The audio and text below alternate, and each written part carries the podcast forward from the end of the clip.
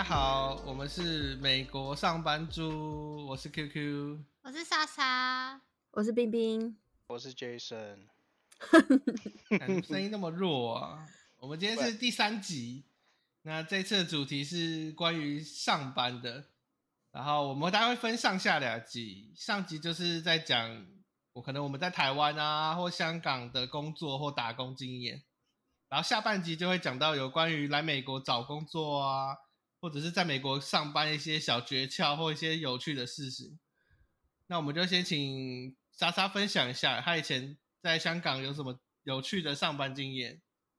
哦，我是打过工啦，就是十六岁的时候去那个我同学爸爸的店，就是那个那时候刚好办那个什么电脑节，然后就几个女生这样去去玩，他们那种就不是电脑节，都在那种那种通常通常都是什么吸引那种大叔啊、阿北啊去看的那些吗？就比较喜欢这种电脑东西都是男的嘛。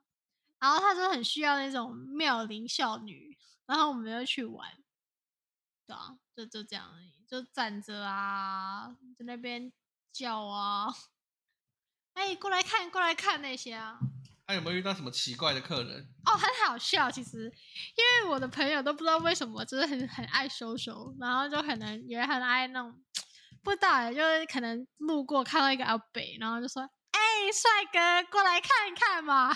”然后那个虾北有一些是那种，好像这么无力的，真的很开心在那边抖抖抖啊，好好玩，来看过来看。然后我朋友真的会拉这种抖，这是这种阿北过来看东西。然后呃啊，很是我的朋友，我的朋友很多人被搭讪了，就是就是什么要要电话啊，要什么啊，说哎我买东西是是给呃把你的电话号码跟我讲啊之类的。就就蛮好玩的啦，还是蛮好笑的。那有没有遇到什么奇怪啊搭讪？那没有业绩吗？业绩是没有的，因为就打工嘛。可是那时候就是不知道为什么，我就很就是吸，我不知道为什么我吸引到隔壁的那个店的一个女生来来嗯约我哎。然后就约我晚上去去什么喝酒哎，然后我说哈呃我不行哎，我要回家哎，不行，我才十六岁。然后说没关系，我带你去一个不用查身份证的地方。我说不用了，我要回家。然后就很怕，然后嗯，就对，就是然后然后也有遇到一个女的，就突然应该是不知道来逛街怎么，反正她就是看到我之后就又在那边。哎，那个什么，哎，可以跟跟我呃做个朋友吗？我想认识你，呃，那个呃，可以吗？呃，我数三声，如果你不可以的话，或没回我，我我我就算了。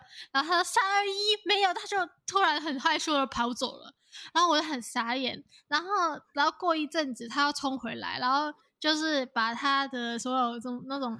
联络方式，联络方怎么念？联络方式都写在卡片上。他只有一张卡片，然后就就就就很害羞的，突然就递给我，然后就说：“呃，嗯，你诶，就是其实就是就是叫我跟他联络这样子，然后又跑走了，我就很傻眼。”女的吗？女的，我在那次打工就有两个女生这样子，我好奇怪，哦我觉得。好，你的朋友专吸引男的，吸引女的，我觉得还蛮平均的，可以。因为 Jason 呢，Jason 在台湾有什么特别的打工经验吗？打工上班经验？嗯，打工经验，我之前有在一间算是做电脑呃电脑维修的公司吧，然后他们基本上公司。呃，在那里上班之后才会发现，说其实要得到你电脑里面的资讯实在太容易啊。他们都有一些专门的呃工具啊，或者是 software 啊之类的。他们只要一安装，装完之后，你所有的就是你在网站用过说账号密码、信用卡资讯什么，全部都会直接列出来。看好傻眼哦！所以等下你有这样的知识，你怎么还可以被盗？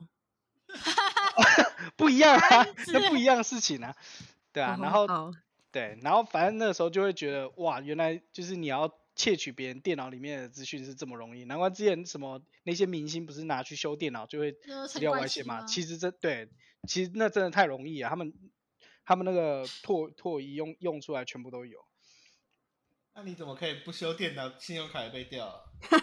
干这不是我的问题啊。那你有学到什么几招之类的吗？几招没有哎、其实大部分都是用工具比较多，他们就是有一定的流程啊，就是你拿到一台电脑，一开始要要要做什么要做什么，反正都是一一套的流程，所以其实说真的，就只是特别的经验而已啊。但大哦部分的、对大部分的大部分还是都是靠工具比较多。那你有看过什么客人的照片吗？哦，那那那倒没有啊，但是就是很多男男的男性的客人就会发现他们 C 槽 D 槽都是满的，然后全部那个因为那个我们用工具在跑的时候，它会把所有你资料名称都秀出来，然后就 就一些奇奇怪怪的什么都有，哇，真的假的？好尴尬哦。对啊，很尴尬啊，但但还好啊，就工作嘛，所以看见怪不怪了。不过其实我有类似的经验啊、就因为我以前在台湾有打工，是在学校里面，就在那种计算机中心打工。然后我嗯们做的事情就是负责要去解决每个老师的一些电脑问题，就包含什么忘忘记密码啊，然后电脑故障啊，印表机卡住啊，然后就 IT 部门这种对，，就 IT 部门，所以其实还是有帮助啦。因为毕竟我现在在美国工做的工作就是 IT 嘛，那嗯包含 troubleshooting 很多事情，就是我以前就有做过，所以就是用呃上手起来会非常简单。哦，你讲到这个，我我想到我之前有在那个也我也有在就是医院当过，也是像你那样类似 IT 的吧。然后那边有一次，你会发现其实他们很多人真的是不太懂电脑，尤其是老的啊，或者是就是没有学过的。像之前有一次，就是他们牙医部门就打给我们 IT 部门，紧急说，哎，我们我们牙医部门的所有电脑突然全部都不能用了，什么的，很严重，赶快处理什么。然后就我就他们就派我过去嘛，然后我就去稍微看了一下，然后我就蹲下，然后把电脑的插头接到 电上面，就全部可以开机 傻眼呢。对啊，然后我就说哦，这其实蛮常见的。对啊，我也觉得这种越简单的越简单的，好像越容易就是会忽略，对啊，还蛮好有时候好像一些电电脑东西不能用的时候，其实最简单的方式就是重开或什么之类的。对但很多人都会忘记，都会一直觉得是什么城市有问题什么的。对啊，没错。电脑悲戚，那冰冰呢？冰冰有什么有趣的经验吗？我我以前小时候也不是小时候啊，大概就是高中毕业的时候吧。然后那时候不是要刚要准备上大学就，哦，就是因为那个时候我想一下，学测考完就没事了嘛，然后好像再接接下来就是过年嘛，然后所以那时候因为我那时候就很想要买一台那个任天堂的三 DS 吧，然后所以后来我就去，我也不知道去哪里找，反正就网络上爬文什么之类的，然后就找到一个打工，就是去夜市里面卖冰淇淋。哦，然后所以哦对，然后所以后来我就，因为他就是那个时候，就是因为过年不是都有年货大街嘛？然后他们就会比如在一个地方，然后他们就那个就是那间店会去那里摆摊卖冰淇淋什么的。然后所以我就去那里学怎么挤冰淇淋。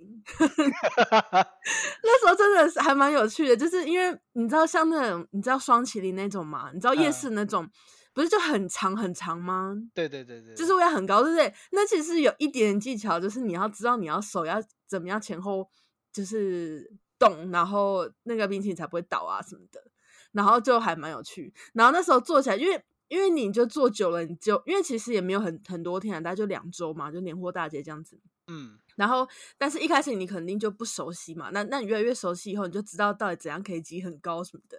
然后最后还被老板说你挤太多了，不要挤这么高什么，就 会对。但是但是后来也是因为去做的关系，所以才发现其实那些东西都还蛮不健康的。那也不是哦不健康啦，因为其实那些冰淇淋怎么说呢？就是它其实就是用一种类似粉的东西，然后丢下去那种制冰机的那种，就是你知道他们那种机器，然后再加水，然后就变成双气那种感觉。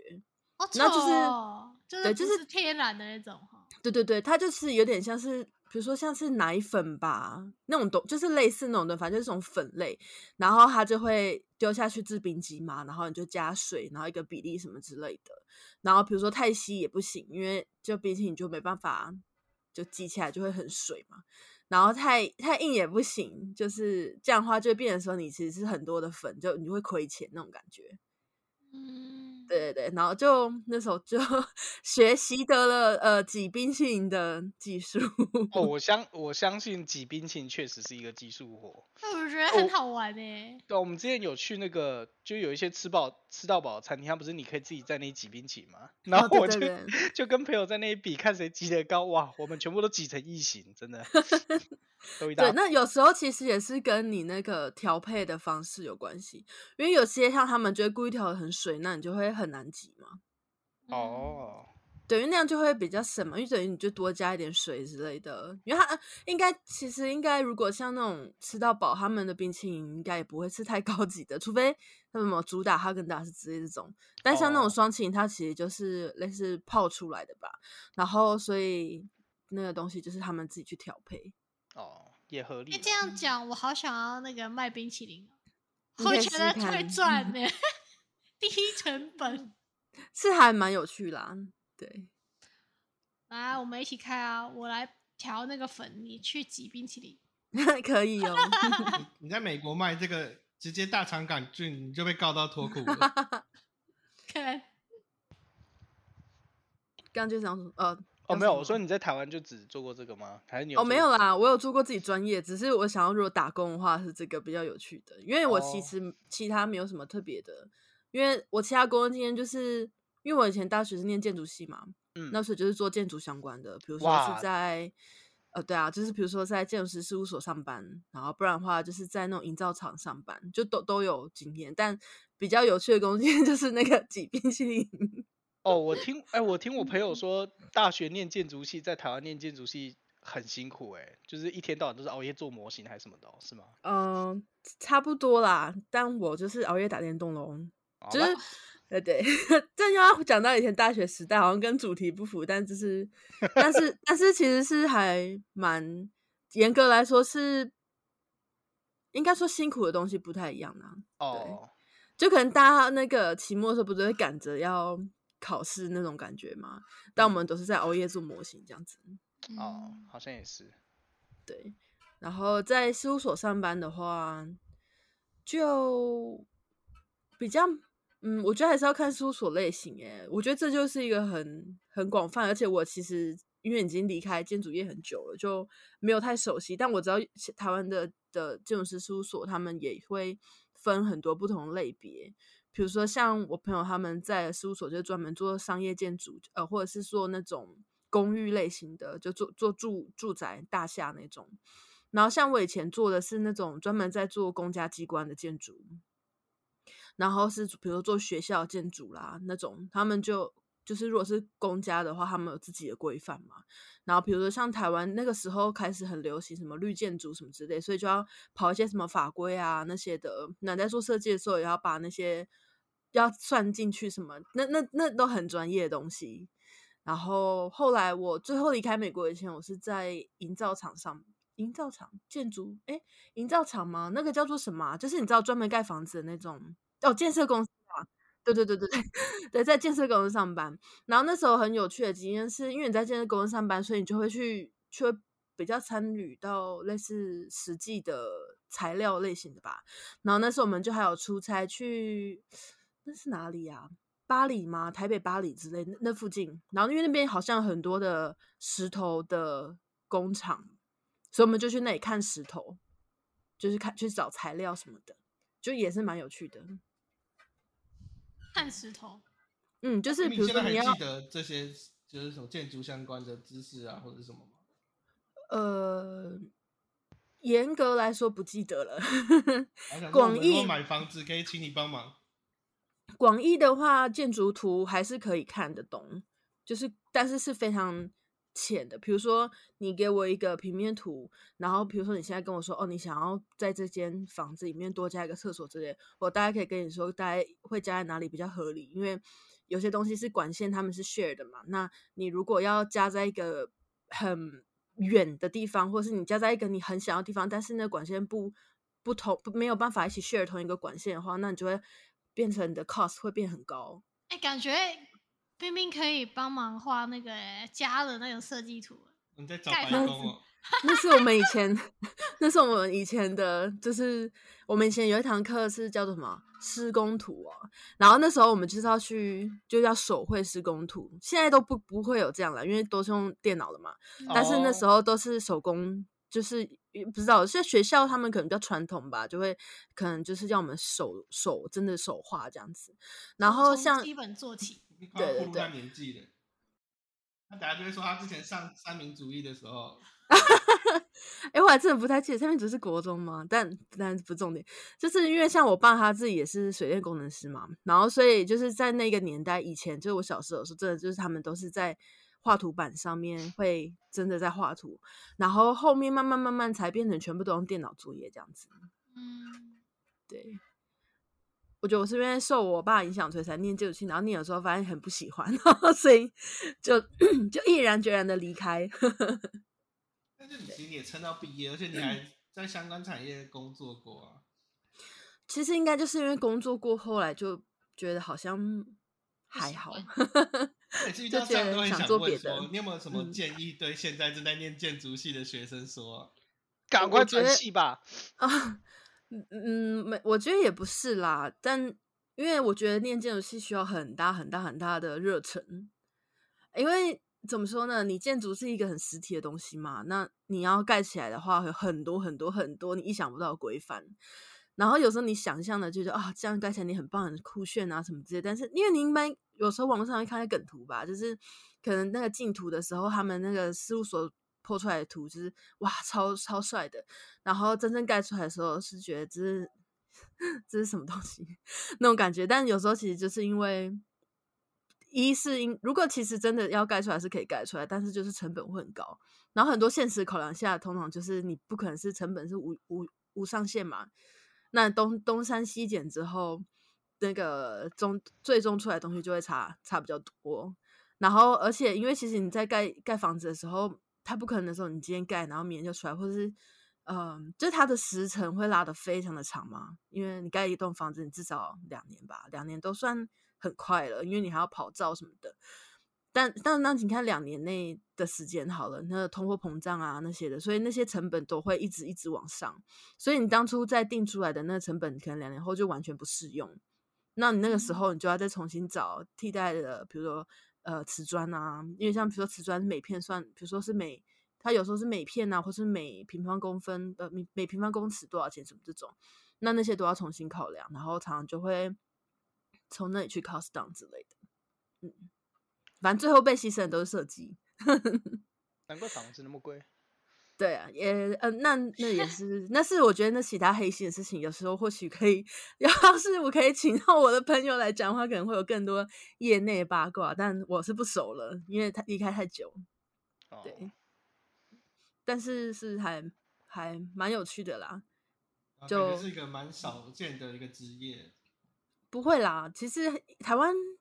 还蛮多人念建筑系的，因为大家都有很崇高的抱负跟热情，然后建念建筑系的四五年就会慢慢慢慢的 热情就会慢慢的不见，所以有些人还还，但我很多朋友都还是在建筑，就是我很多好朋友都还是在建筑相关产业，也都混得风生水起，所以我觉得应该还是，嗯，如果现在在念建筑系的人，应该我我不会我会。我会觉得说，你要思考清楚，你能不能办法一辈子，你就是领的少少的，但是很辛苦。听起来是在，不是说风生水起，然后要领的小小的。它是什么台风，然后什么淹水会升起？对对对，没有啦，就一开始很辛苦啦。但是你那像我的朋友，他们就就是都考上建筑师什么的啦，那就比较不一样。对对对对对，对啊。因为建筑师的话，你就有必须要呃要盖呃怎么讲？比如说跑照的时候，你就要盖章嘛，那那个东西就就会就会有钱啊 什么的，懂吗？所以就是嗯嗯就会赚比较多，对。哦，嗯我懂就是会送绿茶，绿茶送茶叶，然后只有上面那一层是茶叶。嘿，对，电视上面这样 对。是吗？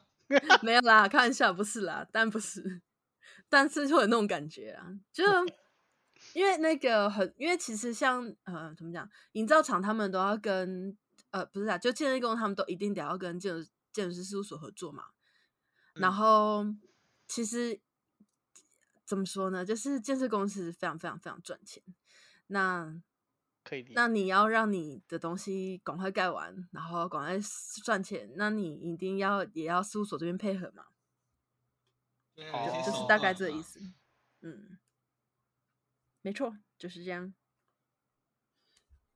大概就这样。然后我差不多这样吧，我就工作完之后我就来美国了。哦，没错，哎，打工我还要做一个，算是比较，也不是算少见，但是我觉得是至少是我打工做过最轻松的工作，就是我那时候当去当一个游艇公司老板的翻译，因为那被包养哎，没有没有没有，他因为因为那个因为那个游艇的老板是外国人嘛，是纽西兰人，然后他那时候跟台湾的厂合作，然后需要一个翻译，然后基所以基本上我就是一直跟着那个老板走嘛，他是去工厂巡查或者是跟工人沟通，我就帮他做翻译这样子。但我基本上就是一天可能工作就两个小时而已，他可能十一点去公司，然后可能下午一一两点就走了，那我基本上他走我就走了，所以所以基本上有一天就工作两个小时，然后领一整天的薪水，其实也蛮爽的，超爽的啊！他吃什么啊你吃什么吧，对啊，就很轻松啊，他去哪里我就去哪。好爽。但我觉得翻译很难呢、嗯，对啊，我那时候如果对 Jason 了解，他应该乱翻吧？对啊，我基本上乱翻啊，我那时候英文其实也没有到很好，我觉得大概讲一下差不多就行了。不是啊，因为听做翻译不是什么要有融会贯通，你才有办法精准的翻译出正确的字。对啊，对啊，但是呃，其实他们因为因为因为其实毕竟他是老板嘛，所以他不管不太管那些很细的，他只管大嗯方向，所以我只要把大方向的事情跟事情跟他们讲清楚就行。他不要把一个什么游艇卖个一千块、两千块就好了。哇，不行吧？哎，那你你你当他翻译，那你有很多机会也上游艇玩之类的吗？这种游艇派对，嗯，是没有上去玩啊，但是就呃是有去参观很多不一不一样的游艇，就你会发现其实游游艇业其实真的也很赚钱，就他们一艘一艘船小的可能四五十万美金，大的可以到上千万美金的，很扯的，对啊，我觉得超级赚钱的。可是应该也是，我觉得成本应该也蛮高的吧？因为其实就跟车子啊、飞机那种感觉是一样的。对对对，所以其实他们呃赚钱的游艇公司，他们其实都是订单早就都接满了，所以他们一整年其实按只要按照行程走的话，都都是非常赚钱的。但一样啊，他们一样有他们的呃材料成本、人事成本，然后嗯还要再加上一些风险嘛，比如说客人跳单啊，或者是呃最后客人赖账啊，那那艘船造出来了，对不对？没有人接，也很麻烦。我这样就想到像那样子，像过去呃，就就过去这两年嗯，这种 pandemic 之类的，应该会影响很大吧？就很多这种制造业，感觉好像因为材料都拿不到什么的，就会影响很大。哦，对啊，有好像有一阵子，只要是国际，就是国际的船运都海运都会有问题嘛。那个时候有一阵子，嗯嗯嗯，嗯对啊，对啊一。定会的。那、你翻译的时候遇到什么好笑的事情吗？好笑的事情哦，嗯，他自己 哭哦。照到镜子，突然大笑起来。好笑的事情倒没有，但是就是像我刚刚说的，其实那个时候有一些我可能也没没有办法完全听懂，就是他们想要讲的事情，所以我就会我就会胡乱的，我就直接跟天哪！哦，我就说哦，他好像是在讲什么什么什么，这这样不行吧？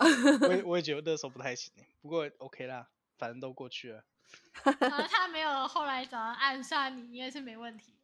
没问题的啊，小事。啊，QQ 啊，QQ 还没分享啊。我要分享一个比较稀有的工作经验。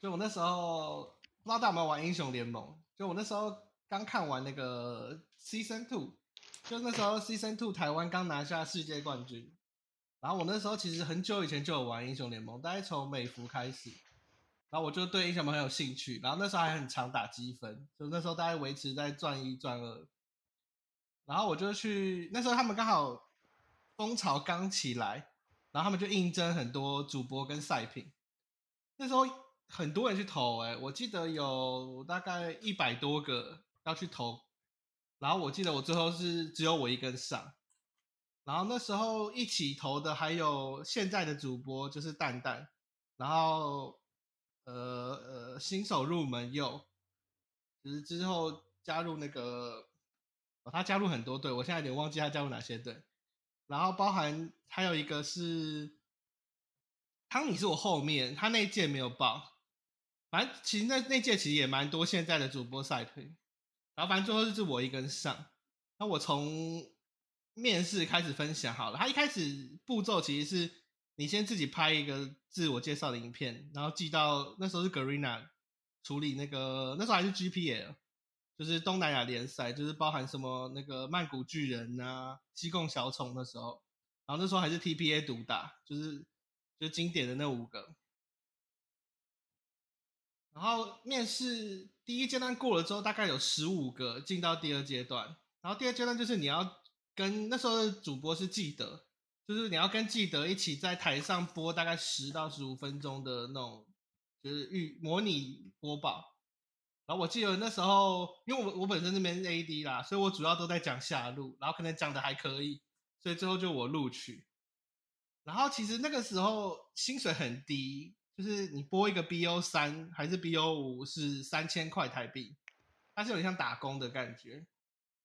但是因为那时候就是兴趣，所以变成你可能每个礼呃每个礼拜礼五六，它是排班呐、啊，就你自己可以设定你要班表。那我通常都排五六，它都五六日比赛嘛，反正就是假日我就排。然后我那时候最辛苦的一次是连续三天都要播 BO 五，然后后来，呃，因为我住台中，然后那个播报在台北，所以我常常都是坐高铁，然后一趟上去来回就是一千三还是两千，然后你播报一次三千，其实很多时候其实是没有赚多少钱，可是就是因为乐趣、呃兴趣、乐趣，所以就去那边播报。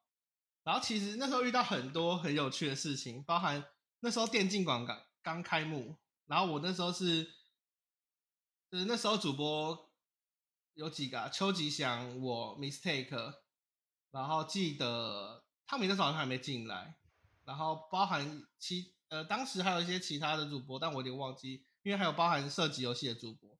然后那时候电竞馆刚开幕的时候，他就在找一些，呃找一个主播去帮忙测试，然后他们要 demo 给那时候居社的后面管理员是那个虾皮集团，应该是吧，我有点忘记。反正他就要 demo 给那些总总经理啊、董事长看，所以我那时候就是被就是去去那边播报给那些长官看。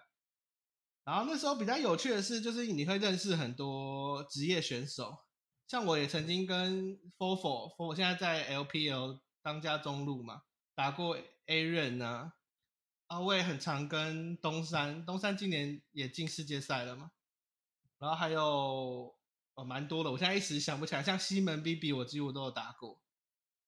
对，就是那时候经验真的很特别，因为你会遇到一些很像是，就是你你你常常在电视上看到的一些偶像啊、明星啊，就会靠靠得很近。像是那时候播报完，常常在后台就看到很多选手在抽烟，那你可以过去跟他们聊天啊，什么有的那、你做了多久？我做了将近一年吧。其实这个结束也是蛮难过的，因为。当时其实没有什么主播赛评的淘汰机制，他们淘汰机制就是可能你播太烂，然后大家都在骂你，然后上面的长官不喜欢就把你换掉。那我上我上我大概就是这样结束的，就是当时的居社的老板好像他直接在群组里面说，那时候那个群组没有我啦，他就说，呃，下礼拜以后就不要再派我。哦，你播怎么突然变一个就是悲伤的故事啊？对，因为没有我不知道我播的太不烂，因为其实还是很多人在 PT 鼓励我，可是可能就老板不喜欢，对哦，对太吵了吧？应该是哎还好啦。那时候其实我跟 Mistake 的声线很像，所以我记得有一次的总冠军赛还是我跟 Mistake，然后记得三个人一起播这样子。然后那然时候后最后就很有趣的是只有你不见，啊，最后就只有你不见。见。呃，没有，其实那时候淘汰了蛮多，包含小葵。小葵那时候是被骂，好像是因为他讲错一个那个蘑菇可以解结的大绝，对，但我觉得也是小事，但是反正就是吵起来，然后最后他可能怕争议，就是小葵也不会再播官方比赛，大家后来也转直播组，所以也做的蛮好的。那时候其实蛮多，呃，原本是主播赛评的人，然后后来转 YouTube 啊，或者是 Twitch 的实况组，像那时候九妹也是播星海的起来的，但是那时候就是没有那么没有那么红，是后来转 YouTube 之后变那么红的。但那时候很有趣的是你，你当上主播之后，你会有很多其他台的，就例其他直播平台，像是那时候麦卡贝啊、For Gamers 都会找我过去播，然后可能就是用橘色的薪水，然后可能播一个比赛，像那时候 For Gamer 还找我救急去救那个 IEN 的那个炉石啊，不是是 Ble Blitz 场的炉石比赛。那时候其实我会打炉石，可是我没有很强，但是就是还是被迫抓上去播一，好像两三场比赛，是帮那个现代班。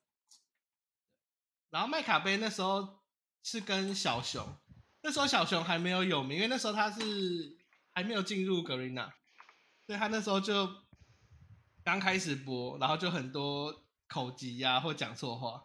然后那时候是我当赛评，然后他当主播，在麦卡贝播那个韩呃欧欧洲的 L L O L 比赛。那你为什么最后也没有转？就是你后来没做以后，你怎么没有转职做 YouTube？哦，这有一个很大的问题，就是其实我当时是研究生，我是呃中部某国立大学的资工所的研究生。然后我那时候硕一的时候，那时候其实入选的时候是在大四硕一，就是最闲的时候。然后当我结束赛评这个工作的时候，我发现我刚好升硕二，然后那时候刚好要赶论文，我那时候其实超级忙，所以我也没有什么时间开台。但是我那时候就是没有时间开，然后过了时间之后，我想说，哦，那就算了，就没有必要再回去经营这个。嗯，因为我觉得有时候当下如果没有继续的话，你的人气也会慢慢就没有了。对啊，我觉得是啦，但是我我也没有后悔，因为后来我就来美国了嘛。对啊，嗯，感觉你要当 YouTuber，你就该是那种蛇丸的那种。哇塞，我胖子！有病是不是？好想哭哦。哎，怎么样？我们就一起啊！哎、不是啊，可是搞不拍啊好，搞不好你做 YouTube 就会变超级爆有钱的哎。对啊，感觉 YouTube 可以起飞欸。对，而且那时候还算啊早。哎，我们就是俩一起来拍。嘿，我谁？我们胖子。太强了吧？好想哭哦。对啊，其实其实那时候播报真的蛮有趣的，但是其实我那时候有很多很有趣的事情，像 Jason 知道，其实我老家在台北，就是我爸妈住台北，但是因为我播报我不想让他们知道，而且播报完通常十一十二点，所以我常常都是坐车到台北，播完报大概十一十二点，我要么就住在台北的网咖，不然就是直接坐高铁回台中，因为我不想要回家，回家你会被你妈一直说什么，哎，怎么那么晚回来啊？或者是就叫我赶快去睡觉啊，然后隔天又一堆事情。然后有一次最好笑，就是那时候播报完，然后军早上刚好问我说：“你今天要住哪里，在哪里？”然后我说我在台北，然后我想说我找不到地方，我就直接说：“哎、我住你家。对啊，住我家我最后一个知道哎。超白痴。”对，那时候很多朋友都有被我住过啦，就是我那时候被找不到人，住过是对对对，就我只要问一下说：“哎、你家可不可以住？”然后他说可以，我就会过去住。就我就不太喜欢回家，然后可能播报完就回台中。那你就这样持续了一整年。差不多半年到一年左右。哇，嗯那你在认识真的蛮多朋友的啦。高铁钱也花不少哎、嗯，对啊，但是其实都有赚回来。哦，那时候其实最让我开心的是，就是我不是说收到很多其他的一些什么社团啊，或者是邀请去我去播报。那时候台中有一个什么台中电竞大赛吗？还是什么台中电子街电竞大赛？反正那时候第一届，然后他们就请我去播。然后那时候他也没问我价钱多少，他直接开一个两万给我，然后播个两天，我觉得超棒，两万还是三万，反正超多的。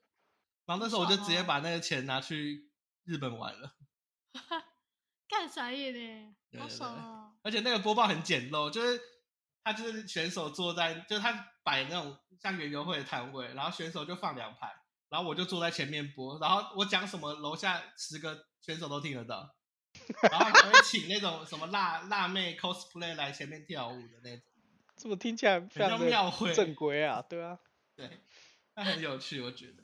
Jason 说你不早讲，我要抢头位啊！啊，你们还有什么想要分享的吗？没有，我就这么一次。好啊，那我们这次的节目就先到这里，然后我们下一集会继续聊工作，那就大家可能比较好奇，就是在美国怎么找工作啊，或者一些工作的经验。谢谢大家，我是 QQ，我是莎莎，我是冰冰，我是 Jason。大家拜拜，拜拜，大家拜拜拜。耶